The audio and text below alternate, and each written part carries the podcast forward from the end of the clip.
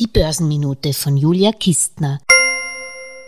Ich hätte es mir denken können, als letzte Woche der Obi-Parkplatz gesteckt voll war. Ich hätte Walmart-Aktien nachkaufen sollen, bevor der US-Einzelhandelsriese am Dienstag nichts anderes konnte, als Wahnsinnszahlen zu präsentieren. Denn das Geld, das Onkel Biden unter den US-Bürgern verteilt hat, muss ja irgendwie ausgegeben werden.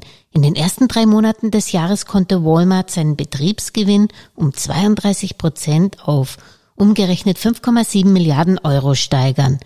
Ja, die Aktie steht bei Goldman Sachs, Credit Suisse und Co. immer noch auf Kauf. Bei mir auch hätte ich die Walmart-Aktie nicht schon.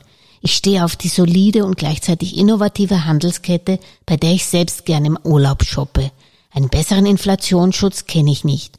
Übrigens bei der US-Heimwerkerkette Home Depot dürften die Parkplätze ähnlich voll sein wie bei Obi.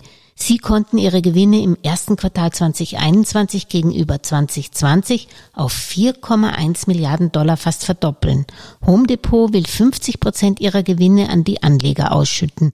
Da macht Aktienshoppen Spaß. Alles Gesagte ist nur die persönliche Meinung von Julia Kistner und daher keine Anlageempfehlung und keine Rechts- und Steuerberatung. Für Verluste, die aufgrund von getroffenen Aussagen entstehen, übernimmt die Autorin Julia Kistner keine Haftung.